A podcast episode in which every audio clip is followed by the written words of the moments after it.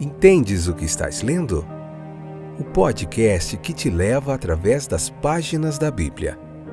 Livro por livro. Capítulo por capítulo. Uma exposição bíblica emocionante. Aperte os cintos e embarque comigo nesta viagem.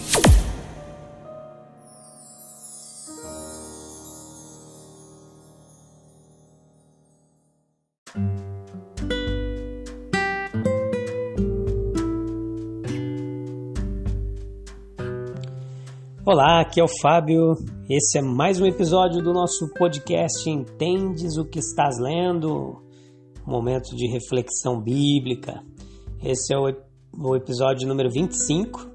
Nós vamos ler o capítulo 17 do livro de Gênesis, é, é, tentar entender um pouquinho todo esse contexto aqui das promessas de Deus para Abraão. Né? Nós vimos no capítulo anterior que ele e Sara se precipitaram um pouquinho na promessa, né? Mas aqui nós vemos as coisas tomando um rumo. Então, tudo bem com você? Espero que esteja tudo bem. Que bom que você voltou aí para acompanhar a gente, para continuar, para a gente continuar junto aqui aprendendo da palavra de Deus, beleza? Então a gente poderia chamar o capítulo 17 de o chamado de Deus para os que creem, né? Abraão, ele era um agora um ancião, próximo aos 100 anos. Ele tinha agora 99 anos.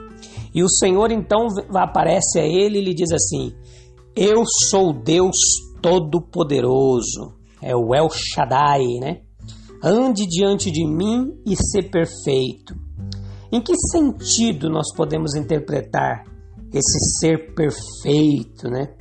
Então o hebraico tem mi, usado aqui no original, né? Traduzido por perfeito, tem um sentido de imaculado, de sem manchas, né? Mas ele vai além desse sentido ao sugerir um todo completo. Cada setor preenchido completamente, quer dizer, uma entrega completa de corpo, alma e espírito. Ninguém pode guardar a lei de Deus perfeitamente, mas o caráter da vida de Abraão foi a fé dele, como diz lá em Hebreus 11, né? baseada nas promessas feitas a ele. O último deles né, foi um exemplo especial de fé. Mas o triunfo ele foi seguido por uma queda, como nós vemos no capítulo anterior. Impaciência, ele não esperou o tempo de Deus. Né?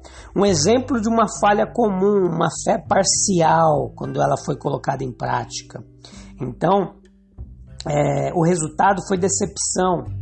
E haviam se passado 13 anos de que tudo aquilo aconteceu, ali no capítulo 16, então, não devemos conectar isso com a culpa dele. A falta de fé, ela atrasou um pouquinho a bênção. Então veio a palavra do Senhor com uma repreensão gentil, como dizendo para ele: retorne à sua primeira fé, seja perfeito, inteiro, imparcial e não parcial. Aqui tem uma lição para nós que também dizemos crer. Nós devemos vigiar para que a nossa fé em nenhum momento se esfrie, porque alguns eles tentam se esconder de Deus, né? Ou acham que se escondem em meio às vaidades do mundo. Mas aqueles que conheceram o amor de Deus, por que haveriam de se esquivar de abrir todo o coração, de entregar toda a sua vida sem reservas para Ele? Uma vida oculta, ela se torna desordenada e assim inquietação, reserva, distância. Em seguida, o homem tenta em vão seguir os seus planos para acalmar a inquietação da sua alma através de negócios, de cerimônias, de diversão, trabalho ou em alguma outra direção.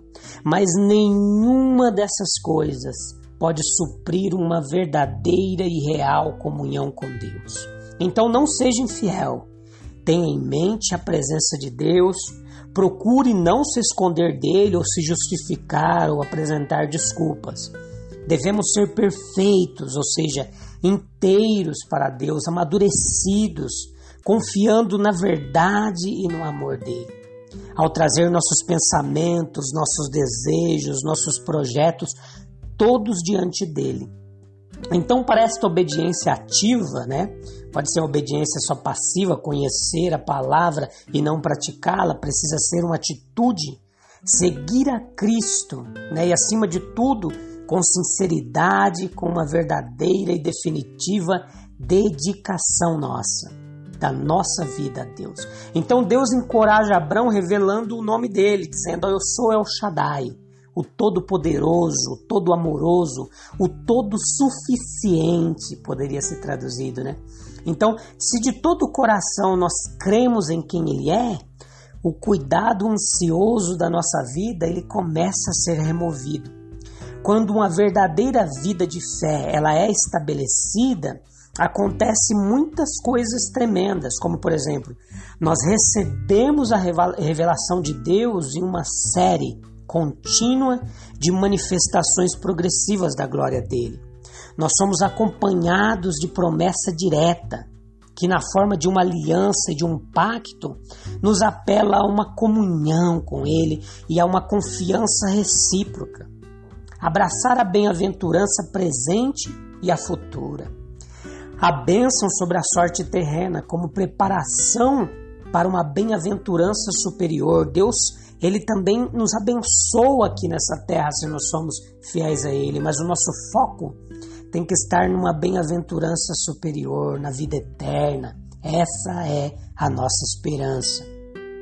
Então, uma vida de fé ela consiste em reverência constante a Deus, a sua vontade, a sua verdade e a sua aliança.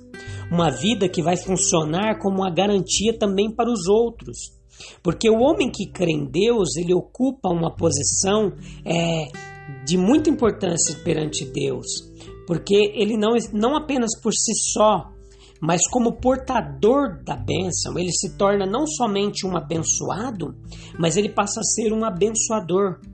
Ele se torna uma fonte de bênção para aqueles que estão à volta dele.